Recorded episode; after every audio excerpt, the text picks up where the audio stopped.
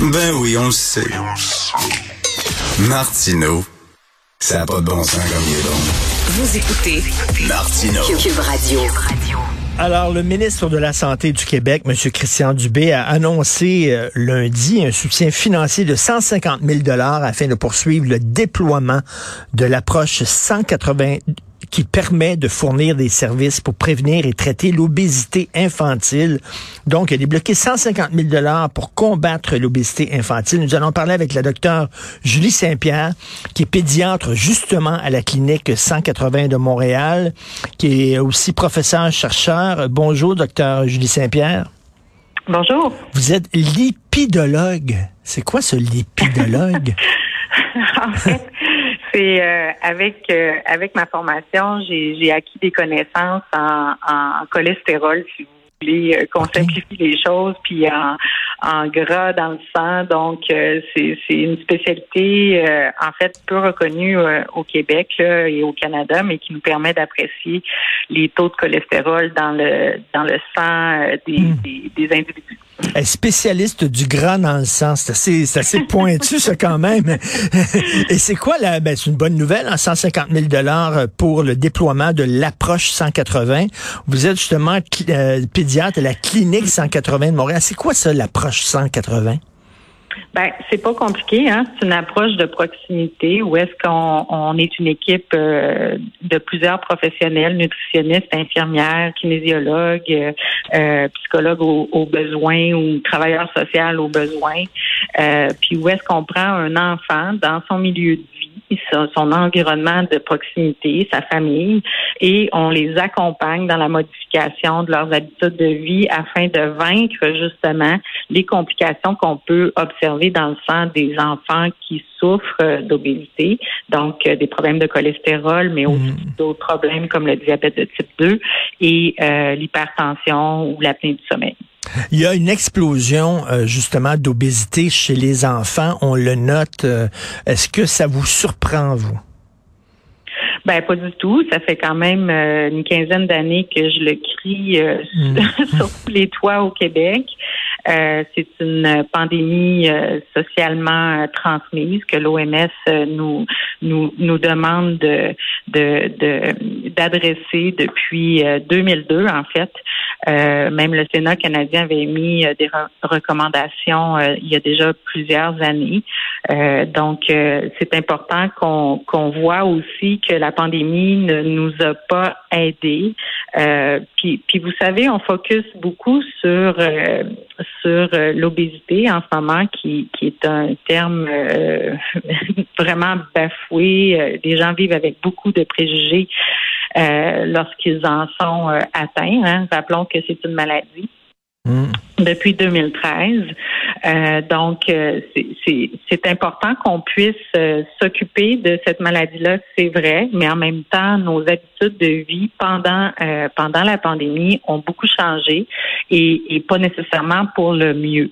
Eh ben, euh, vous m'en parlez? Je peux, je peux vous en parler. Je rentre plus dans mes pantalons, Vraiment. on a tous eu, on a tous eu des petits moments de faiblesse hein, pendant Ben la oui. pandémie. C'était l'inconnu. Puis il y a des études qui commencent à nous dire, avec des pédopsychiatres, des nutritionnistes, euh, chez les enfants, chez les parents, qui nous dit que face à l'inconnu, là, on, on était dans une situation que personne n'avait de référence. Là. Des pandémies, on n'a pas euh, vécu euh, euh, des tonnes, ni vous ni moi. Hmm. Donc, on était tellement apeurés qu'on se s'est- on s'est mis à, à- on s'est désorganisé comme parents. Donc, on n'a pas planifié. On a laissé les enfants un petit peu à eux-mêmes dans les maisons. Hmm. Euh, donc, plus d'écran, moins de sommeil, moins d'activité physique. Puis, bien entendu, ben, ce qui est intéressant des études qui commencent à sortir, c'est qu'on a, on, on a excusé la situation auprès de nos enfants en, en leur apportant du réconfort alimentaire. Mais Coudon, j'ai l'impression que vous avez mis des caméras chez nous. Là. Vous êtes en train de parler de ce qui se passait chez nous. ben, ben oui, puis puis c'était, tu sais, je veux dire, il y a personne de parfait, même chez nous. Là, je l'ai vu euh, à un moment donné, au tout début là, du confinement. Euh, on- à un moment donné, on se ressaisit puis on dit, voyons, ça n'a pas de bon sens. Ben mais, oui. euh, mais mais encore, faut-il avoir les connaissances. Et dans cette maladie-là, dans cette pandémie-là, lorsqu'on lâche euh, la COVID, bien ça, puis qu'on regarde celle de l'obésité infantile mondialement, ben c'est beaucoup une question d'éducation. Donc, il faut cesser d'avoir des préjugés envers nos parents. Il y a 30% des enfants au Québec. Ça, ça veut dire que sur 1,5 million d'enfants au Québec, il y en a à peu près 500 000 qui souffrent d'embonpoint ou d'obésité. Puis ça, c'était des données qui étaient avant la pandémie. mais, là, docteur Julie, docteur Julie Saint-Pierre, vous me semblez très sympathique. Je, je, vous aime bien, mais je vais vous mettre dans l'eau chaude un peu. Je vais vous poser, je vais vous poser une question extrêmement délicate, mais c'est une question que je me pose. Vous savez, on est dans une période où on célèbre la diversité corporelle et c'est parfait, c'est tant mieux, c'est génial.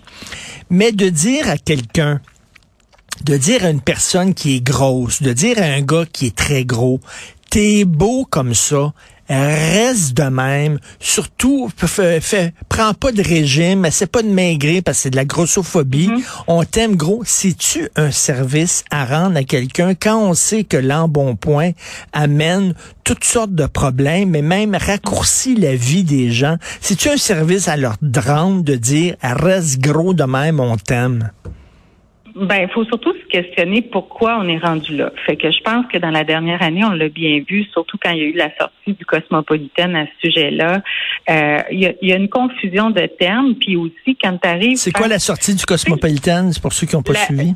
Ben, pour ceux qui n'ont pas suivi, c'est que euh, on célébrait, oui, la diversité corporelle, mais euh, c'est devenu euh, un outil de, de, marketing pour vendre une revue qui ne, ne s'adresse plus à des personnes trop maigres et malades mmh. aussi, là, soit mmh. dit en passant, c'est pas mieux.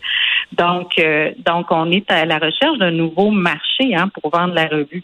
Donc, c'est il y a, y a un biais économique énorme ce que, ce que je veux dire, c'est que dans la dernière année, hein, à travers l'avalanche de connaissances qu'on a eues euh, de, de, la COVID, il y a eu des belles connaissances aussi qui sont qui sont euh, arrivées bien à point sur euh, les gens qui sont dans le 10 à 30% de gens qui qui proclament puis puis moi je serais à leur place je dirais la même chose qui sont en santé malgré des marqueurs qui nous disent que c'est c'est une maladie. Puis quand on suit ces gens-là dans une étude prospective, c'est-à-dire qu'on se lance dans le futur puis on les suit, qu'on dit, OK, ils vont-tu rester en santé mmh. avec les tests qu'on leur fait au moment où est-ce qu'ils commencent l'étude? Et là, ben, surprise, finalement, on, on, a pu découvrir avec ce genre d'études-là que c'est un stade précoce de la maladie. Donc, on l'a vu après l'âge, c'est la maladie de l'obésité qui était le, le, plus grand risque de compliquer et de décéder de la COVID. Puis, tu sais, on, euh, donc, donc, donc, donc, c'est pas un service à rendre à quelqu'un de dire, t'es beau, gros, surtout, maigris pas, reste gros de même. Ben, écoutez, je pense que de le dire comme ça, c'est préjudiciable. Euh, je pense que d'éduquer les gens de façon plus générale en disant, écoutez, on confond les termes. Moi, là, si j'ai des gros seins, des grosses fesses, puis j'ai une taille qui est dans les, les, le, tour de taille où est-ce que j'ai pas de gras viscéral qui va atteindre mes artères puis mon cerveau avec l'âge, euh, j'ai le droit d'être comme ça. C'est ça la diversité corporelle. Et euh, à partir d'un certain marqueur de mon tour de taille, ben là, je j'entre, je mets un pas dans la maladie. Ben oui, c'est ça, parce que là, on voit, là, on, a ben, poussé l'acceptation. C'est important de dire, moi, là, je dis toujours à mes patients ici, tout le monde, là, qui vient ici, sont tous beaux puis belles sont tous intelligents. Mm-hmm. euh, on les aime, ils ont des belles personnalités. Euh, il faut pas confondre une maladie avec l'image corporelle. C'est ça le problème qu'on a au Québec en ce moment avec ce débat-là sur la diversité corporelle. Puis c'est vrai que les personnes, les personnes grosses, comme elles, elles demandent qu'on les appelle, ont subi des préjudices incroyables de la part de même les docteurs. Un docteur sur deux, les études nous disent qu'ils sont pas bon avec les personnes qui souffrent de l'obésité. Donc, c'est sûr qu'on a un rattrapage à faire. On a beaucoup d'éducation. Il faut arrêter de dire que c'est de leur faute. Non, non, mais non, mais quand même un médecin qui dit à son patient ou à sa patiente, vous devriez maigrir. Il ne fait pas de la grossophobie. il a à cœur la santé de son patient. Ça se dit pas de même. C'est là où est-ce qu'il y a eu un problème. C'est ça que c'est ça à quoi je vais m'attaquer dans les prochaines années. C'est comment on intervient auprès d'une personne qui souffre de cette maladie-là. Mm-hmm. Tu ne vas pas dire à quelqu'un euh, qui souffre euh, du sida, tu vas pas t'adresser. On, a eu ce débat-là sur la façon de s'adresser aux personnes vulnérables qui ont une maladie euh, préjudiciable. Donc, c'est la même chose avec la maladie de l'obésité. Il y a une façon de s'adresser à eux. Et ça, ben, Obésité Canada, l'année passée, à l'été, on a émis des nouvelles lignes directrices pour être capable de mieux s'adresser aux personnes, de demander la permission. Tu sais, moi, quand je dis à un enfant, aux parents, est-ce que je pourrais aujourd'hui vous demander qu'on discute de la courbe de croissance de votre enfant? J'ai des inquiétudes. Mm Amener comme ça, là, j'ai jamais vu personne se fâcher. Et, et les gens, là, dans la majorité des cas, les gens ben, vont se mettre à broyer dans mon bureau, mais pas ben, c'est ça. les parents, ben, en disant enfin quelqu'un nous aide. Bon, il faut dire aux gens, c'est pour toi, c'est ton bien-être à toi, c'est ta santé qui m'inquiète. Je te dis pas ça parce que je te trouve il faut que les gens arrêtent de leur dire aussi bouge plus, mange mieux. C'est pas ça. C'est une maladie multifactorielle. Si tu es déprimé, si tu viens de te séparer, si tu es tout seul avec trois enfants qui ont des retards de, de, développement, mm. ça se peut que tu sois pas dans un bon mood pour entendre ça. Mm. Fait qu'il y, a, il y a toute une approche qui est très, très, très multiprofessionnelle, puis c'est ça l'approche 180. Ben, c'est excellent, c'est clair, c'est une excellente réponse aux questions que je me posais. Donc euh, oui, c'est une façon de une façon de faire, c'est une façon de dire.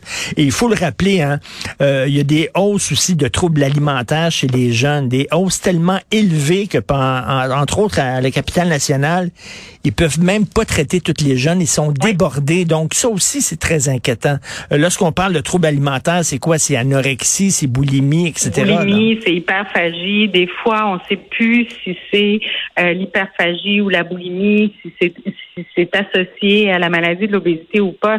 Ce qu'on est en train de découvrir, puis qui est très intéressant, c'est qu'il y a des, des, des sentiers neurologiques dans le cerveau euh, de récompense, de contrôle, en tout cas des, des neurohormones là, de bonheur, puis de, de, de, de, de mhm. dépendance, puis de, de contrôle qui nous aident ou qui nous aident pas à faire face euh, à ces maladies-là euh, associées aux, troubles alimentaires. C'est très, je vous dirais que la pandémie en a démasqué énormément, hein, parce que là, euh, l'anxiété était au plafond pour nos adolescents.